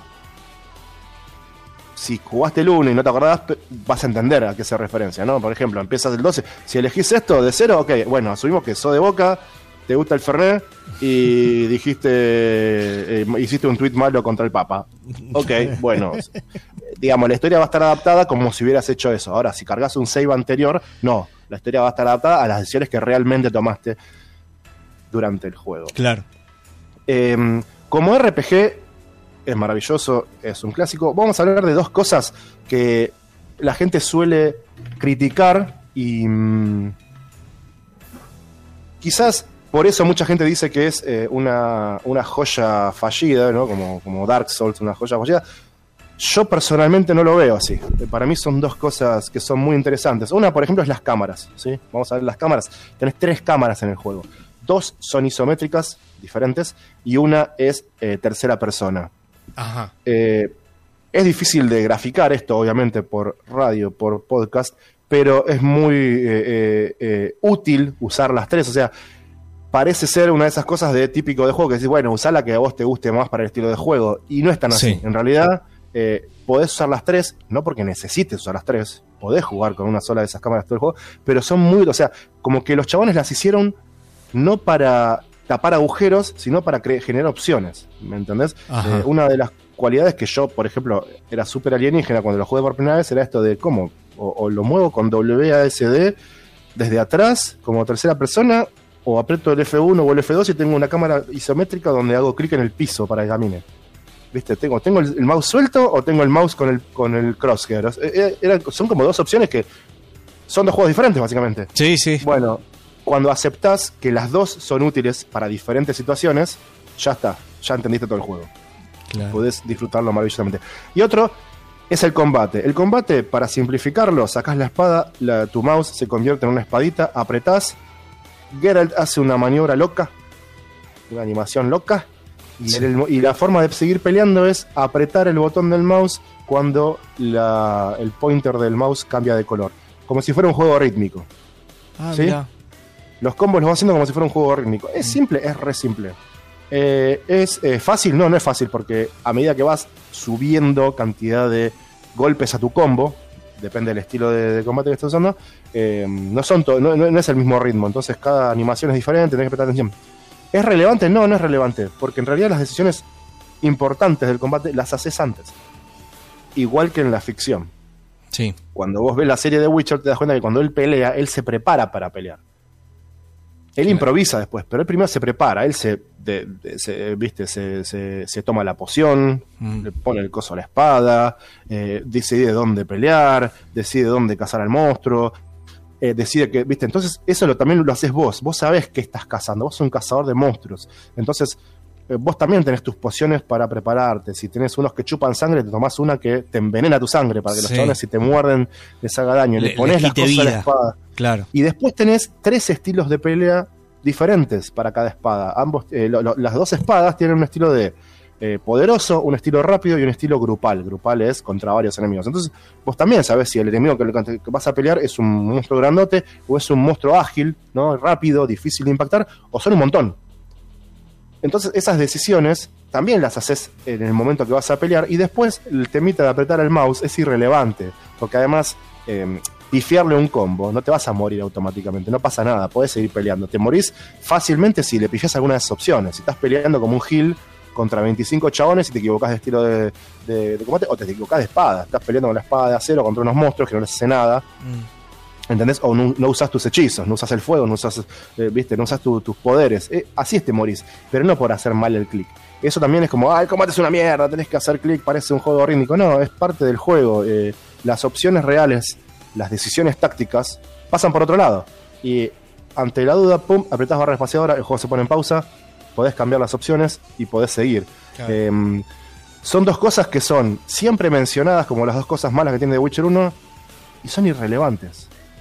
No porque el movimiento y exploración sea irrelevante ni porque el combate sea irrelevante, sino porque justo esas dos cualidades, la cámara y el temita del mouse, del clic del mouse, son irrelevantes para el combate y para la exploración. ¿Entendés? Pasa por otro lado la exploración, pasa Sí. por otro lado el movimiento de Geralt, pasa por otro lado el combate de Witcher. Entonces, Sí, eh, sí, por no, eso es no- es que está diseñado mal, sino que está diseñado con un propósito específico, Y, y está diseñado diferente. diferente, claro. ¿Entendés? Eh, yo, yo, sé, yo sé que es diferente. Yo ya tengo muchísimas horas en The Witcher y lo naturalizo, pero yo sé que es diferente. Me acuerdo lo que sentí la primera vez que lo jugué y lo alienígena que me pasó, que me pareció después de jugar Neverwinter Nights, Baldur Gate o un juego de acción en 3D, ¿no? Como por ejemplo, no sé, Dark Souls o algo anterior, similar. Em, pero una vez que tu cerebro se adapta a eso, eh, eh, lo podés manejar. Así que no te voy a spoilear la historia, pero ten en cuenta eso, que es el mismo mundo que viste en la serie de Netflix, es una porquería, los reyes son una mierda, eh, la nobleza es una cagada, la gente solamente se quiere cagar unos a otros, hay un montón de loquitos religiosos de, de acá, religiosos de allá, que siguen este culto, qué sé yo, y los ambientes son limitados por el engine y por eh, la época en que fue hecho el juego, pero son muy interesantes, está muy bello, es un juego que va a envejecer bien. El día que lo estemos viendo en una pantalla grande así con la definición de 84.000p y va a seguir siendo lindo. Es algo que no... ya es de una época en que los juegos en 3D van envejeciendo eh, lindos, ¿no? Ya obviamente teniendo movimiento digitalizado, Sí, sí. voces, actores de voz buenos, todo eso, eso ayuda mucho, ¿no? A que el juego envejezca bien, pero bueno. Eh, ese es el primero de los eh, Witcher.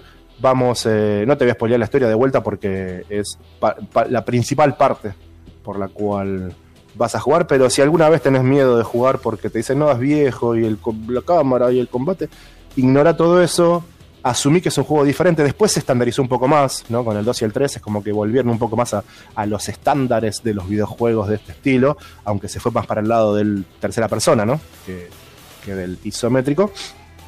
Pero, pero no es este. No es, no es ningún problema para jugarlo ahora. Lo que conseguís en Steam es la Enhanced Edition, la edición mejorada, que tiene todo adentro, tiene las expansiones que eh, eh, eh, alargan un poquito la historia, y después tiene unas que llaman, creo que se llaman The Witcher Tales, que son un montón de misiones, que parecen ser como si fueran misiones hechas por los desarrolladores, ¿viste? Para, para testear el juego. Claro. Eh, áreas chiquitas, llenas de NPCs y personajes y, y mini quests locas para sumar un poquito más de historia al universo de The Witcher. Otra cosa que tiene interesante es lo que sabe tu personaje, es lo que sabes vos. Entonces, si vos no lees el libro de cómo hacer esta poción, no vas a saber cómo hacer esta poción. Si vos no lees el libro de cómo detectar hierbas, Sí. eh, Geralt no va a saber recoger hierbas. Eh, entonces, ten- eh, eh, eso es muy de RPG y muy interesante también. Que, eh, no, o sea, ok, no podés crear un personaje. Sos Geralt de Rivia, sí o sí. Pero sos, sos él. ¿ok? No sos un chabón que lo contó, sos él. Lo Claro. que él sabe, lo sabes vos. Y lo que él no sabe, no lo sabes. No importa que hayas leído los libros, no lo sabes. Eh, eh, es, es muy interesante. Y nada, se acaba el programa, así que dejaremos de hablar de The Witcher. Este, Nos dejaste igual un, un este un eh, ay, no me sale la palabra. Eh, bueno, nos dejaste con la intriga de ver cómo sigue, vamos a decir. Sí, sí, ya vamos a hablar de los otros también, del 2 y el 3. Eh, había prometido que iba a recontra terminarlo ahora y a hablar, pero bueno, ¿sabes qué? Street of Rage 4, flaco. Exactamente, exactamente. Bueno, eh, ponemos un poquito de música y ya nos estamos despidiendo, ¿te parece? Dale, vamos.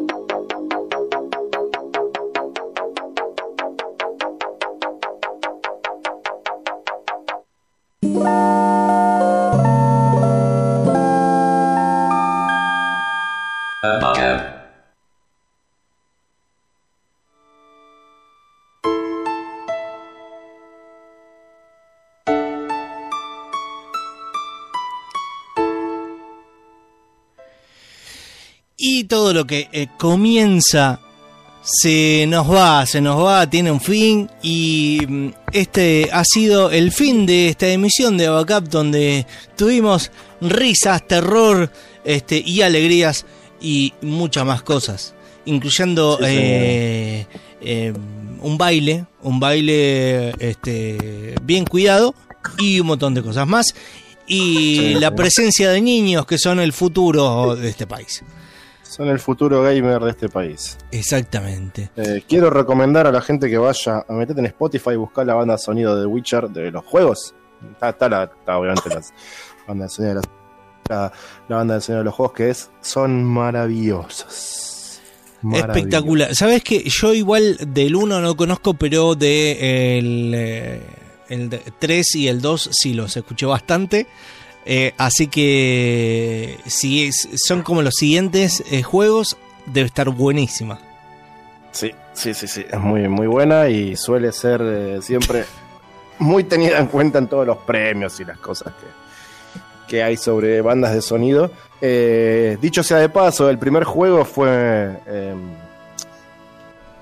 nominado, esa es la palabra que no me salía, eh, a, a mejor juego de- del año que salió, pero ¿sabes qué otro juego salió? ¿Qué otro jueguito salió ese momento? ¿Qué otro RPG salió Sí. ese año? ¿Qué cuál? Mass Effect. Mass Effect Ajá. le- le sacó el premio. Ah, exactamente. Uy, se pudrió todo. Se- no le gusta el Mass Effect. Te parece. dije Mass Effect y no. No, no, No, es no. fan de, no No, es fan no. de Bioware, me parece. No, me parece que no. Neverwinter. Nights eh, no, no le gusta. No, no. Eh, Así que bueno, le mandamos un saludo a Mati que estuvo escuchando desde el Edge. Eh, esa, esa, es- esa es gente que es que, ¿Eh? que apuesta por este, este proyecto.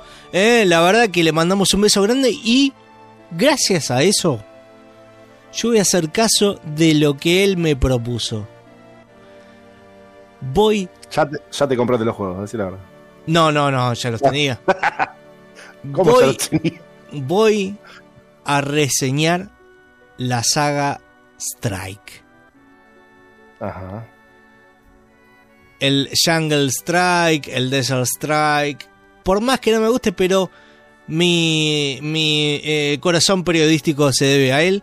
Eh, así que este no te digo en, el, en, en la próxima emisión, porque ya tenemos un montón de, de data todavía faltante, pero en algún momento va a venir por, por lo menos el, el, Desert Strike. Eh, vamos a analizarlo en su versión de Mega Drive. Yo te soy sincero, es una saga maravillosa. El único chiste es que tenés que saber los niveles de memoria. eh, es la única forma de pasarlo. Sí, sí. Eh, es un poco eso también, ¿no? Es, es un juego que no tiene límite de tiempo, pero el límite de la nafta te limita mucho en lo que puede ser. Una vez que desculás el nivel es una masa, ¿eh? pero es eso, tenés que saberlos de memoria, meter el password y darle al nivel 4 hasta que sale eh, Sí. de manera redonda. Es medio una cosa de speedrunner la cosa, Claro, pero claro, claro. sí, sí, son, son hermosos juegos. Claro, por lo menos el, el Desert Strike este, lo vamos a reseñar. Eh, bueno, eh, hemos llegado al final, ya nos están barriendo los pies. Recordemos que si este, te perdiste alguna parte de este programa, como decíamos al principio, lo podés eh, volver a escuchar el eh, próximo miércoles a partir de las 13 horas. Síganos en Instagram y en Facebook, Abacap Vivo. Búsquenos en Spotify, eh, Abacap Vivo o Abacap Podcast o lo que sea. Ahí vamos a estar también. Y eh, vamos a tener seguramente algún, eh, alguna transmisión de Twitch por parte de nuestro amigo El Oriental. Eh, Eh, y YouTube, tenés en Abacap Vivo en YouTube, sí, sí, sí. con sí. contenido semanal. Eh, ¿Qué más? ¿Qué nos, ¿Qué nos falta? ¿Algo nos falta? Eh, vendemos ballenitas en el tren y Sí. estampitas. Así que, Fichitas si, de Mario. sí, así que si nos ven, eh, comprennos. Sí. Y bueno, nada, na- nada más, nada más. Volvemos el viernes que viene, bueno, el miércoles este a la una de la tarde, obviamente la repetición, Spotify para escuchar todos los programas y el viernes que viene a las 20 horas te prometo una reseña de Steel Fury Kharkov 1942, el juego de simulación de tanques de la Segunda Guerra hecho por el estudio ucraniano eh, Discus Games, que seguramente va a tener mucho éxito entre la, la población joven, porque jugar un juego y tener un manual impri- impreso al lado es, eh, es el futuro. Em, Exacto, sí. Sí. Eh, está, busca- está buscando la canción final. Yo, te- yo te- Sí, yo sí, sí, sí, sí, porque acá lo, lo tengo porque si escuchas esta canción, está Eh. todo bien. Así que este, no vamos siempre arriba. Gente que tengan eh, buen fin de semana y que la pasen muy bien. Adiós, Guido. Nos vemos, Gonzalo. Adiós.